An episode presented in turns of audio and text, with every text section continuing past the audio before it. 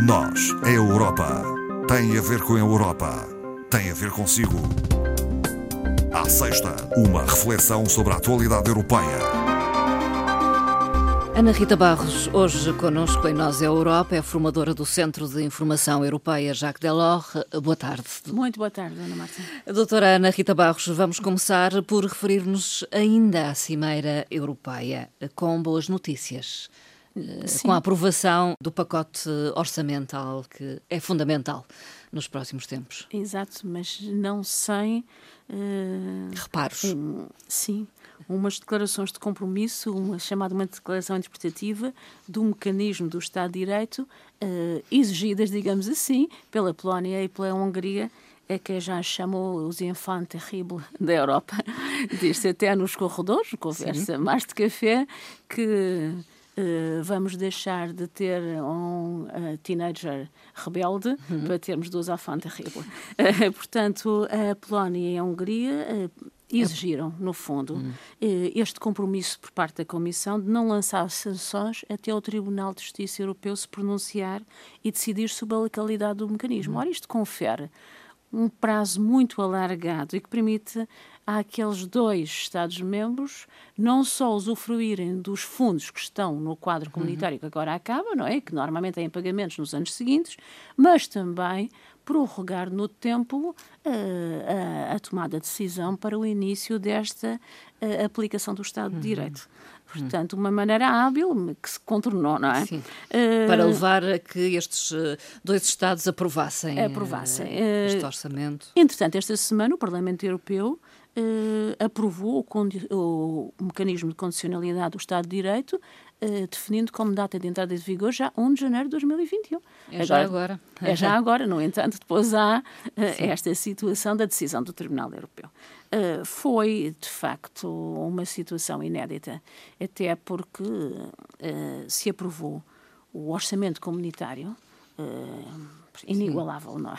é um quadro Sim. financeiro mais o Next Generation EU, ou seja, o plano de recuperação, e plano de recuperação esse que tem uma forma de financiamento completamente diferente, uhum. que é o facto da Comissão se financiar eh, quer chamemos eurobonds ou não, mas Sim. se financiar no mercado. E se financiar no mercado, como nós temos visto por exemplos recentes, eh, de uma maneira eh, em que os investidores são Sim. muito receptivos a estes lançamentos por parte da Comissão. E, o mesmo acontecerá com esta Com o mercado como está, pensamos sim. que sim. Porque os juros estão baixos noutras aplicações e vão a uma situação uhum. garantida. E essa garantia é importante porque é a primeira vez que há um risco repartido da Comissão e dos, e dos Estados relativamente a, a investimentos. Sim. Digamos que é uma forma de começarmos uh, pelo federalismo financeiro. Já que hum. não conseguimos o federalismo em termos políticos, Sim. conseguimos desta maneira. O que é importante.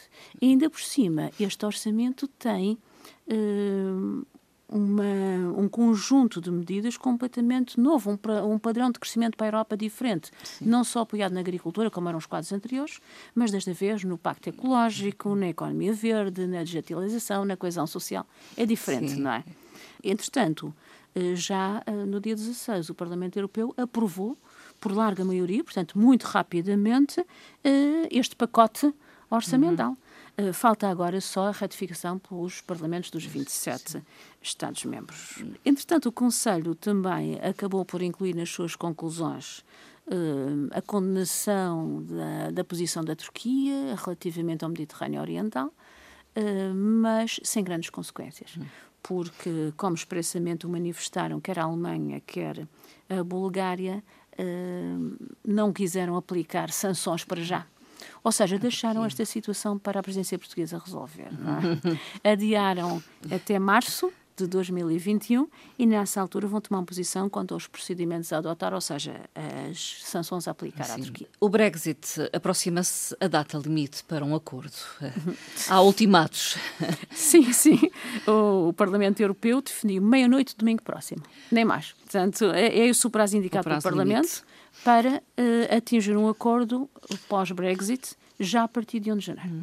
Uh, e se isto não acontecer, perguntamos nós, pois, como é que, é que vai, acontecer? Uh, caso isto não aconteça, o Conselho tem, o Conselho Europeu tem o poder de neutralizar esta decisão, ou seja, uh, decide pela entrada em vigor de um acordo provisório. Hum. Uh, mas não é isso que se pretende, na medida em que o Parlamento Europeu Sim. é o órgão mais democrático da, da União Europeia e, e foi uma posição tomada uh, hum. com muita força por, por, pelo Grupo Popular Europeu, pelos socialistas e pelos liberais. Hum. Portanto, hum. foi uma posição de, sim, de força, digamos. Sim. sim.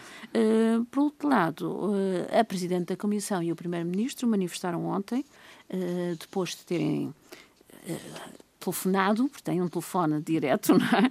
e reconheceram a, diferenças assinaláveis, mas com possibilidade de serem ultrapassadas, o que já é importante. Sim. Claro que a, a declaração britânica é sempre mais hum. pessimista do que a, a, europeia. Eh, no entanto, o negociador-chefe da União Europeia já tinha afirmado esta semana hum. que, embora não saiba se vai haver acordo, já tinham conseguido uns grandes progressos ao longo das negociações sim. últimas. Há algum otimismo então? Ah, parece que sim. Uh, há matérias em que já chegaram a acordo. As matérias da governança, ou seja, a parte dos direitos laborais, sociais e ambientais. A questão das pescas continua a ser uma questão que ainda não, não conseguiu. E, além disso, uh, a questão da concorrência, não é? Uh, entretanto, temendo a saída, as empresas, quer do continente europeu, quer britânicas, resolveram Uh, aumentar os seus estoques, digamos assim. Estoques de base e de serviços. Então é. foi isso que provocou uh, o, congestionamento de, de, tráfego, não é? No, no Canal da Mancha. Sim, entre, entre Calais e Calais. Uh, dizem até que é um caos, receando o aumento de, de preços. Uh, que vai ser Sim. uma situação, quer se chega ou não ao acordo, vai ser uma situação que vamos ter que, que gerir. Uhum. Temos que nos lembrar que o Reino Unido tem como parceiro comercial os 27. Uhum. Uh, o maior parceiro comercial nas suas transações, grande parte em serviços. 80% uhum. destas transações são uh, de serviços, e, e daí, se não tiver um acordo e se não chegarmos a um consenso sobre o mercado interno, a situação Bem, será de facto problemática. Não? E, e, para o cidadão comum, doutora Ana Rita Barros? Temos que ter algumas eh, precauções, digamos assim. Uh, portanto, nestas circunstâncias, quer os britânicos, quer os europeus vão ter que ter em atenção que a partir de a partir do próximo ano, terão que ter um passaporte válido pelo menos por seis meses. Hum. Se quiserem levar uh, uma viatura, não é o nosso caso, mas que é o caso de muitos europeus que ali estão perto e que querem atravessar o Canal da Mancha uh, no túnel, terão que ver se a sua carta continua válida no outro lado, e este é recíproco, Sim. e também o seguro do veículo. Hum, por exemplo.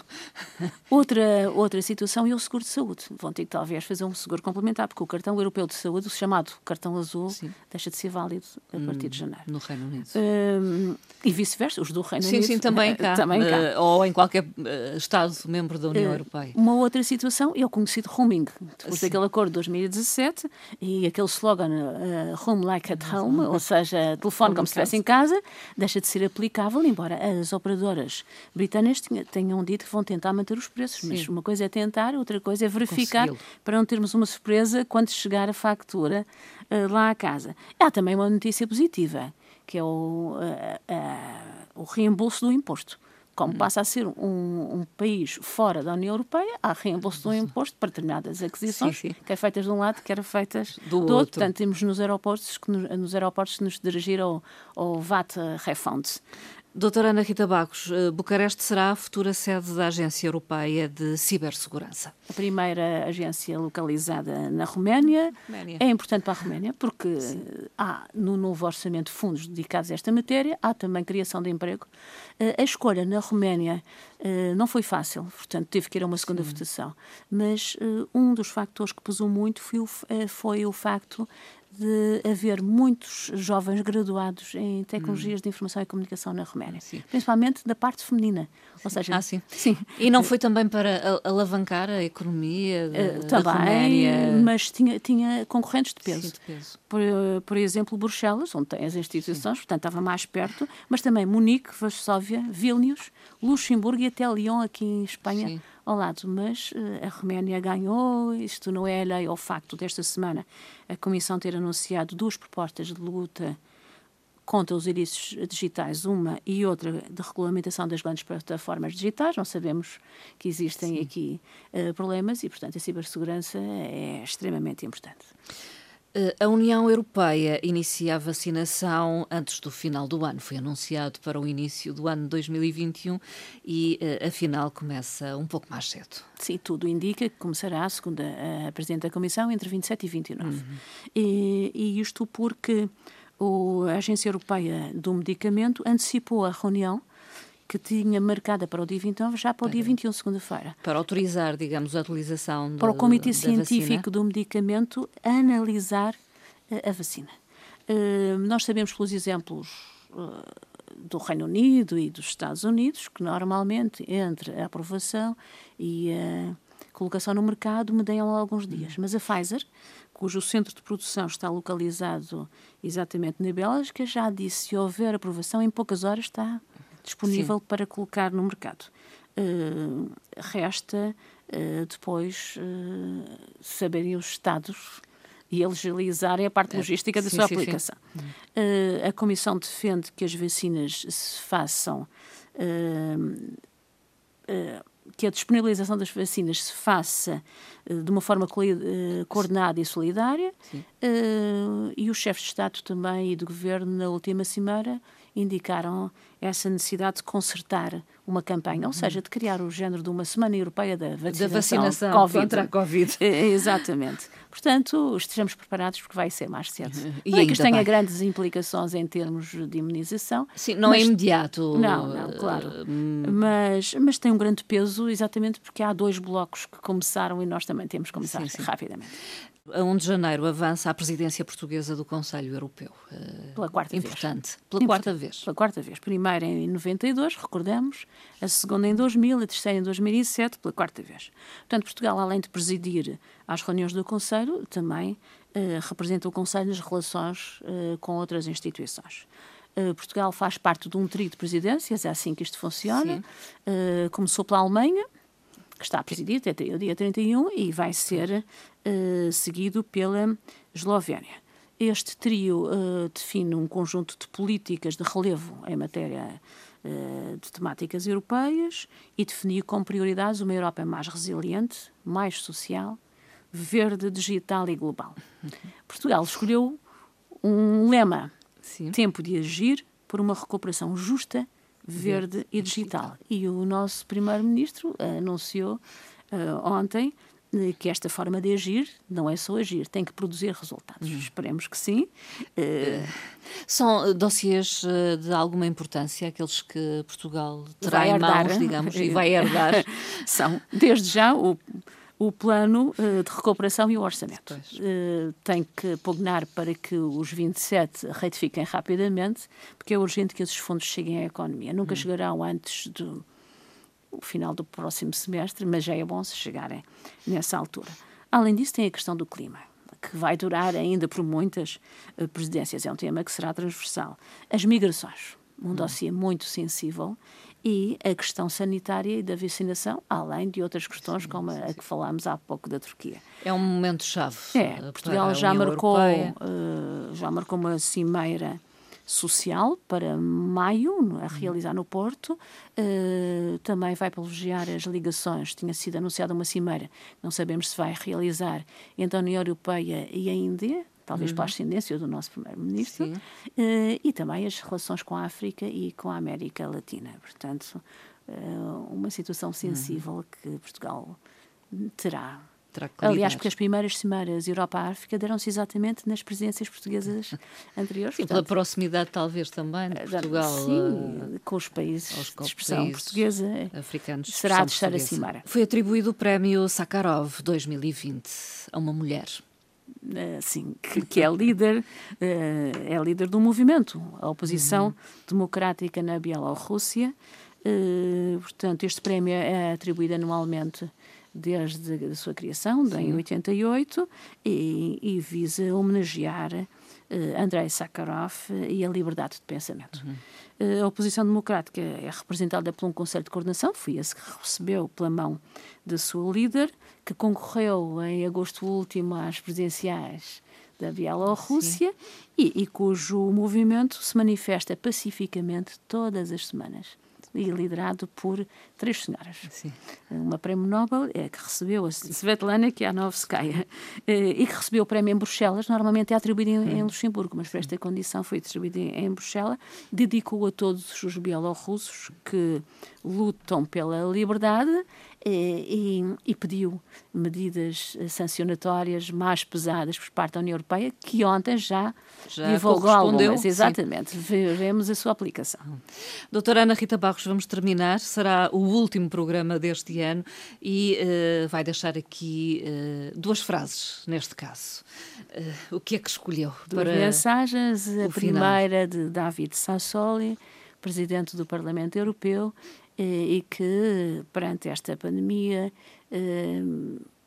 disse este ano, num dos seus discursos, o seguinte: Todos temos o dever de ser solidários, até mesmo as instituições. Uhum. Uh, David Sassoli. E outra, de uma organização uh, bem conhecida, a OCDE, a Organização para a Cooperação e o Desenvolvimento Económico, e que é mais uma mensagem para o próximo ano, uhum. e que diz o seguinte: transformemos a esperança em realidade. Uhum. Vamos esperar que sim. Doutora Ana Rita Barros, um Feliz Natal para si. Feliz Natal para todos. E para a sua família e voltaremos a encontrar-nos com certeza em 2021. Obrigada. Certamente. Thank you.